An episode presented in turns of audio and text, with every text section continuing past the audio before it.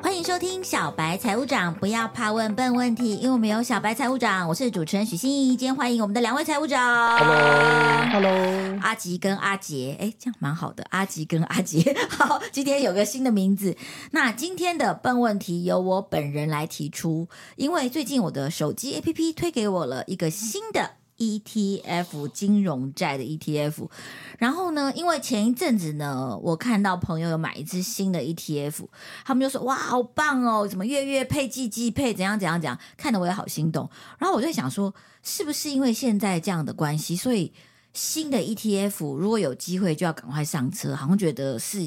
而且只有十块钱，就觉得嗯，一般的 ETF 都三十块、二十几块，十块钱是不是应该要赶快买？来问一下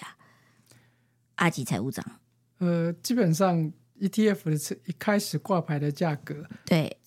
十块，还是所谓的四十块或二十块，我觉得对最大只是心理上你买这张股票的价格心理上的影响的差异。可是其实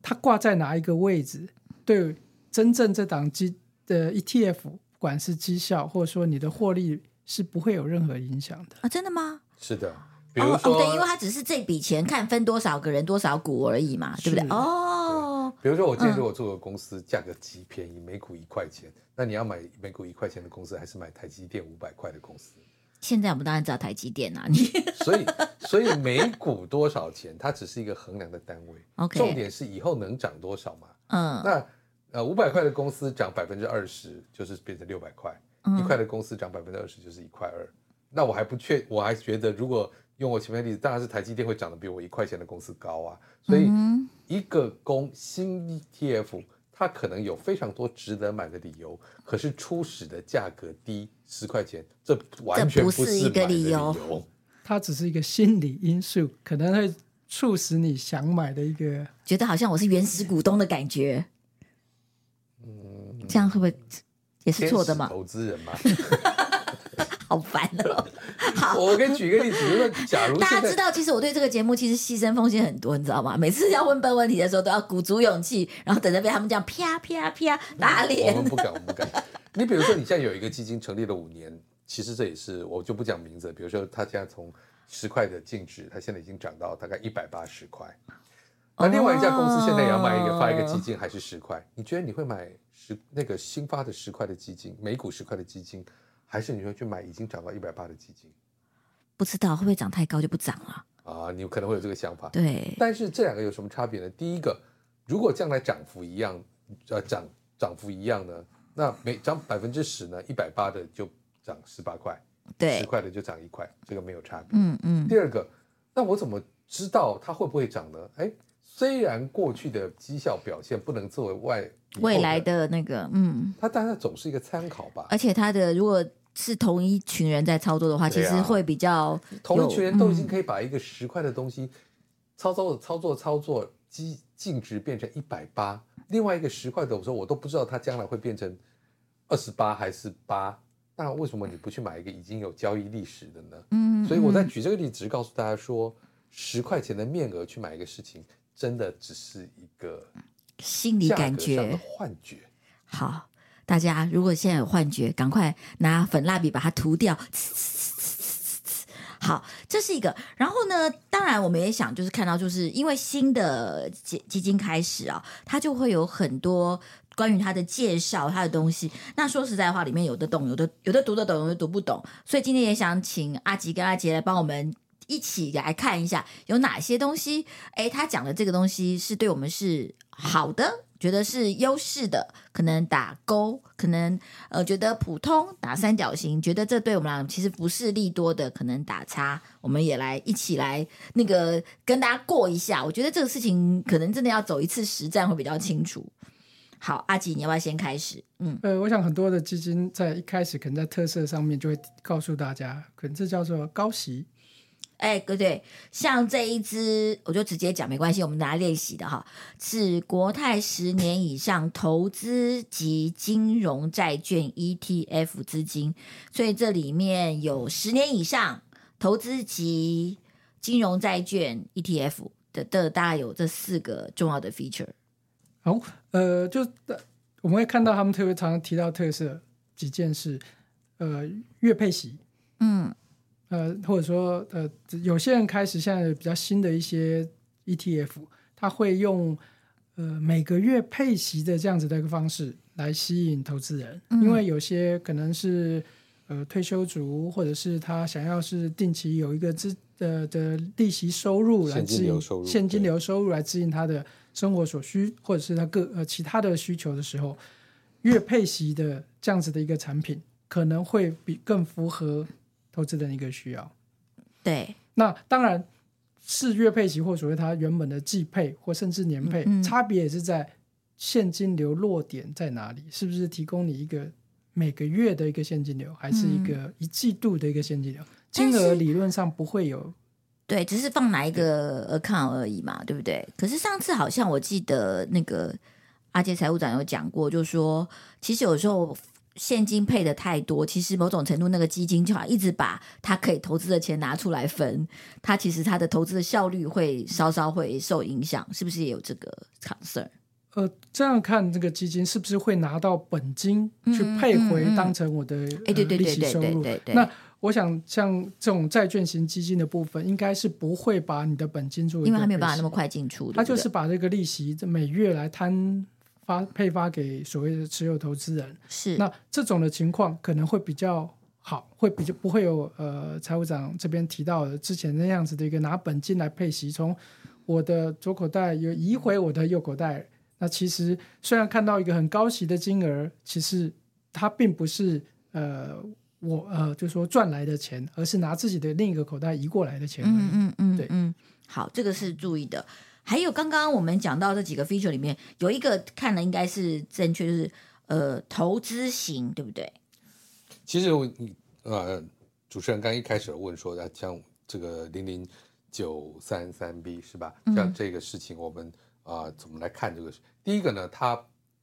并不是唯一的。我们把大类来看呢，台湾已经有九个这种投资金融债的 E ETF，金就金融债就是他们买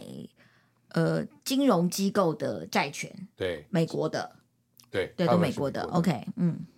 所以这一类的投资类 ETF，它不并不是一个独一的、唯一的。比如说，如果今天有人出现一个啊、投月球有 ETF 有一个股票市场，我们要投资月球 ETF，就全世界唯一的，那你要买，那这个是有独一性的。所以这个有并不是有非常独特性，你可以买市场寄存的，也可以买这个。新的也可以对新，的嗯，但是寄存的你可以看绩效，对新新的的反而不见得能看绩效，还有买点的问题。呃，绩效我们大概可以分成两个，一个就是它这个它跟着那个指数过去的绩效，我们也可以参考，因为它一定是跟着，比如你是跟着哦某一个 ETF 的指数，对某对一对，个组成的指数，你看那个组成的指数你喜不喜欢，这是一类。第二是这个基金管理公司它过去管理的这个 ETF 跟这个指数贴近的程度怎么样，就是品牌选择啦。你要买个皮包，哦你是要买 H 牌的还是 C 牌的还是 M 牌的？就那个品当然牌是选 H 牌啊，啊，所以所以对于一个啊，我们要选择一个 ETF 的时候，你会去看绩效这事情。虽然它自己有绩效，你可以看绩效；如果它没有绩效，你也可以看刚才讲的两件事，就它跟着那个指数的表现怎么，过去表现怎么样。第二个是这个基金管理管理公司它本身的信誉怎么样。嗯嗯嗯，所以像这个的话，就是看你做监管的就是国泰咯，因为对是国泰做的嘛。对国泰的呃投资型金融债，好，现在已经有九档这样的金融债的 ETF 了。对对 OK，好，对，那这里面还有几件事情，我想阿锦可以谈一下，比如说啊、我们应该也讲过，我们讲金在金融债是什么，第二个是投资型金融债是什么，呃，金融债就是呃由金融机构所发行的一个债券，嗯，就是你是花旗银行的债主对，不是他的股东。不，他是说花旗银行发出来的债，对啊，对啊，对啊，你对只能买这个，对。所以你那我们持有它的话，的确你就是它的。债主啊，是嗯嗯嗯，那所谓投资级的金融债，就是说这些金融公司是的信用平等必须在投资等级以上。对，我们上次有投资对，等我级以们之前上有提嗯过这样嗯投资嗯等级怎么去看、看待。那它必须要是投资等级以上的金融公司、金融机构嗯发行的一个债券，然后他再做成一个指数。他把呃对，就由指数公司去做一个挑选，就去呃呃设计一个指数出来，那我们这跟它就跟随这个指数去做一个被动型的操作。嗯其实您在这个里面，我们可以看到零零啊九九三九三三 B，它的根根据它公布的资料对，这个金融债里面呢，大概前十大或者更都都是银行，呃，事实上它全部都是银行，要不然就对，不能叫会金融债，嗯不嗯，叫金融债。那美国银行占了发行人的百分之十七点三五，摩根大通占了十五点二八，富国银行占了十五点一二，所以你可以看到这个依照比例排成，分股可以看得出来，它的每一个嗯公司，但这里并是不是只有一档也不是，因为美国银行也有长的也有短的，嗯那嗯基本嗯上发行者一定要是具这个这个公司，比如说富国银行也好，花旗银行也好，美国银行也好，它本身是具有投资等级的，所以这是经过平等的的结果，那就不会有什么呢？不会有这种像前一阵子在加州的银行、小区域银行这种可能有金融危机会倒掉，就是他选择投资等级的这些金融机构本身营运的状况比较稳定，不会有遇到风险的时候就就会倒，嗯，啊，那它那个倒闭的风险是比较小。十年期是什么意思啊？所以他在选择他发呃这些金融机构发行的债券，嗯会至少是要超过十年以上的债券。哦，这个对我们的意义是什么？呃，债券的天期我们之前提过，天期越长，它第一个呃对利率的波动的比风险较会比较高。嗯，第二个，嗯它的信用的风险也会来的比较高，所以它信所谓的信用贴水会也会来的比较高一些些。就我能收到的收益，利息收益也会来的比较高。所以十年算长还是短？通常算是中长期，中长期因为你债也有券三十年的，也有三年的，嗯哦，那简单讲呢，如果你是投资美国金融债三年以上的，跟美国金融债十年以上的，一般的情况，你每个月领到的配息，十年的会比三年的高。因为你跟他玩的比较久，你跟他有比较长期，就是你愿意，借给人家十年，一定要收比较高的利息，你才愿意借嘛。通就常、是就是定存三个月跟定存三年的利息不一样嘛，哦，对不对？定存三个月利息比较低，定存三年利息比较高，一年利利息比较高，所以你买一个长期的利率，就是反过来你就会收到比较高的钱。嗯，OK，好，因为这里面还有很其他的因素，这十年不知道会有发世界会发生什么事情嘛，对不对？所以这些事情可能会呃，对，嗯所以而且你有你你这样想，你一般你买一个十年债，我们不考虑二级市场的话，就你对他的承诺，你十年钱不拿回来的，对他而言，嗯花旗就是我就是发债的这个公司，我十年内我都不用还本钱的，它自由度比较高。免得如果发三年的，我三年后还钱，所以我愿意付比较高的利息去给啊，这样愿这意样借有我比较长的我我这钱样子的逻辑比较懂，我果然是比较会借人家钱，不会会会借钱，不会会借人家钱的人。嗯好好好，所以这这一档如果这样看的话，第一个我们先打破大家几个迷思，就是呃，十块钱不见得比一百八十块钱的 ETF 好来的好好对。还有就是配息这件事情，月配息、季配息、年配息，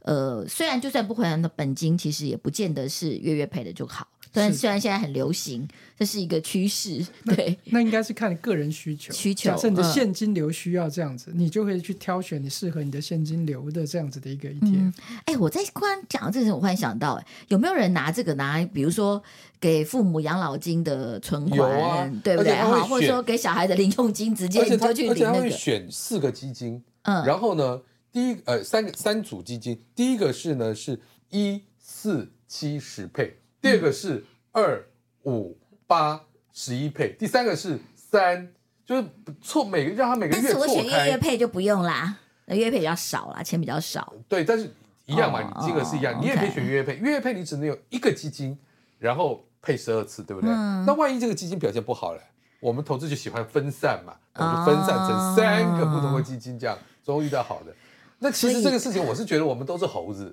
嗯，朝三暮四跟朝四暮三，当然先拿到就是比较好，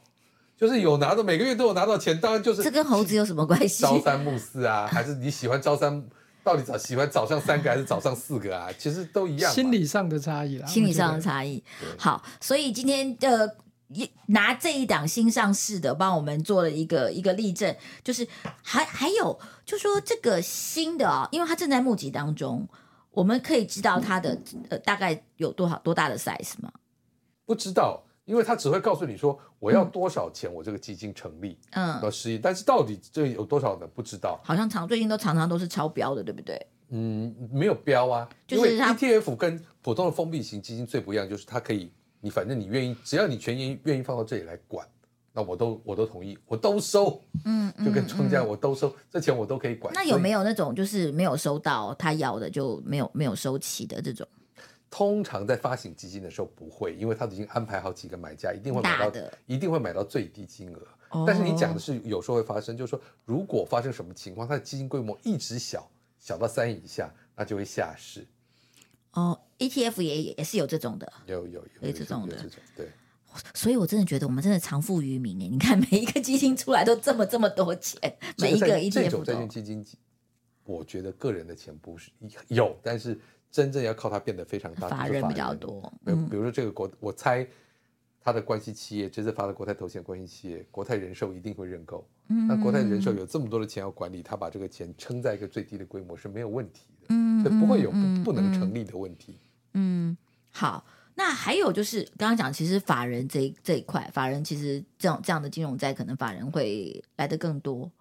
会认购啦，对认购，对嗯，嗯嗯，我觉得这些年来开始出，当然呃，财务长这边的主要这个都是一个有比较多的法人来做一个比较大型认购。不过这几年来，不管呃投呃一般投资人开始认同 E ETF 这样的情况是越来越高了。对，那也蛮多的资金，因为从过去呃保单呃投资型保单这样子的资金流出来到这边，那去做 ETF 的投资对。那呃，你我们可以看到各档的债券型基金的的持有人数也是一直在往上突破，嗯所以我们也可以看到这个趋势啊。其实一般投资人也渐渐开始接受这样子的一个投资工具了。嗯台湾现在有两个趋势，我让这些钱都必须要去找各种的标的。你看高股息的啊、呃这种股票基金也好，债券型的也好，两件事情。第一个就是说，保险公司被规范不能再发这种什么啊呃六年到期给你还本啊，给你很不错的利率的这种类储蓄定存型的嗯储蓄型基嗯嗯金不能发。第二个，房地产的交易呢，它在短期内，它五年内都要课到，呃两年内要课四十五 percent 的税务，五年内都要课到这个百分之二十几，五年要超过五年才是百分之二十的税。短期交易变得不是一个投资工具，因此真正钱，第一个不能透过保险公司去去化，第二个投资房地产也不是这么方呃税上的考虑也让它不是这么方便，所以就大量的钱往股市移动，往股市移动就是两个方向，一个就是固收型的这种嗯高高收益这种的 ETF，、另外一个就债券型的 ETF，所以这两个的规模长大只这是看得到的看得社到会的趋势。还有我看到一个资料，好有趣哦，它就会有一个预定配息息的年月，然后一个最后申申购日、交易日跟发放日。它是比如说好以呃二零二四年的二月来说好了，它的最后申购日三月十五号，然后交易日是除夕交易日是三月十八号，预定发放日是四月十五号。嗯，所以就是你前一个月买，第二个月就可以配息，哎是这个意思吗？不用前一个月，你在三月十五号买的人，你在三月十八号就可以拿领息了。他的意思就是哦三月十六号买的，你就这次你就不能参加了。你就要三月十六号买的，你就要到下一次的四月十七号你才可以参加。因为它每一个月都有配息，嗯，你我们可以回想一般你的投资股票，也有一个除权除息日嘛，只要在除权除息日的前前一天买进的股票，嗯嗯都有权参与除权除息。后面的那如果是这样的话，比如说最后申购日是，比如三月十五、四月十七，如果我的定时定额就锁这个时间，那我十五号进去，十八号就领利息，这样会不会怪怪的啊、不会啊，因为领利息的那一天，你的净值你的净值又被扣啊，所以没有差别。呃哦所以我为什么所一以没有直说这是个差左手跟右手 OK OK 没 OK，、有差别啊哦，对对对对对，对因为我可能买的时候三十块，因为发完利息就变成二十九块、二十八块，对，虽如然果他把利你息拿两块到的利了息，你就不要十八，他只是那个钱就先留回来 了。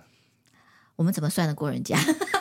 但忽是然你觉得，诶，好像好像很好玩。 但重点是填权啊， 也许你那个他你买三十块，他发你两块利息，你变成二十八，结果过两天他又涨了，又涨回三十块了，那你两块就又赚回来了。对要转回来了。好，我觉得那个在学习这些事情里面，慢慢慢慢得到很多的，不管是知识或是技巧，或是这种呃会精算的能力，我觉得其实有时候也是一种脑力的激荡。 然后今天非常谢谢两位财务长陪我们一起读了一个新的基金的功课，我们没有任何的推荐，我们这个节目也从来不报任何的名牌，不做任何的个股或是基金的那个推荐，我们其实只是希望大家在选择的过程里面，可以越越来越多了解金融的知识，对我们的理财更有帮助。谢谢两位财务长，谢谢谢嗯谢谢。